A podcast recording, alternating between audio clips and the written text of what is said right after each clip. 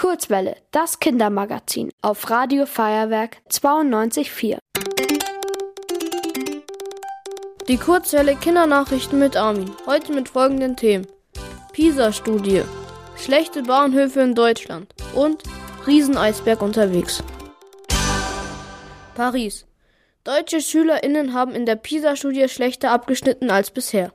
In der PISA-Studie werden alle drei Jahre SchülerInnen aus der ganzen Welt getestet. Danach wird verglichen, in welchem Land die Leistungen am besten waren. Es gibt einen Lesetest, einen Mathematiktest und einen Naturwissenschaftstest. Deutschland hat sich seit der letzten PISA-Studie stark verschlechtert. Im Vergleich mit allen 78 teilnehmenden Ländern liegt Deutschland knapp über der Mitte. Besonders Lesen und Mathe machen vielen SchülerInnen große Probleme. Ein Grund dafür könnte der Distanzunterricht während der Corona-Zeit sein. Außerdem fehlen an vielen Schulen Lehrkräfte und Schulmaterial. München. München-Pasing ist der zweitschlechteste Bahnhof in Europa. Das ist Ergebnis des Europäischen Bahnhofsindex 2023. Dafür wurden die 50 meistgenutzten Bahnhöfe in Europa ausgewählt. Anschließend wurde ermittelt, wie passagierfreundlich sie sind.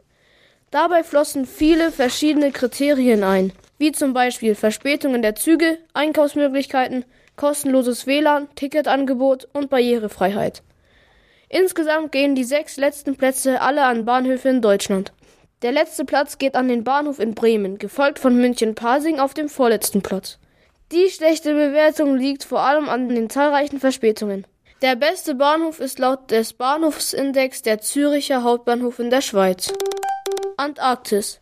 Der größte Eisberg der Welt treibt durch den Ozean.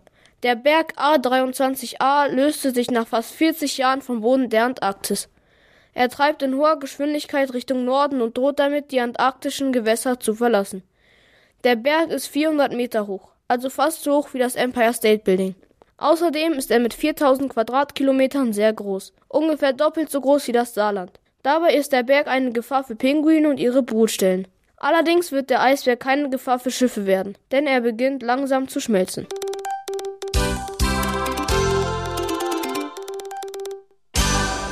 Die gute Nachricht.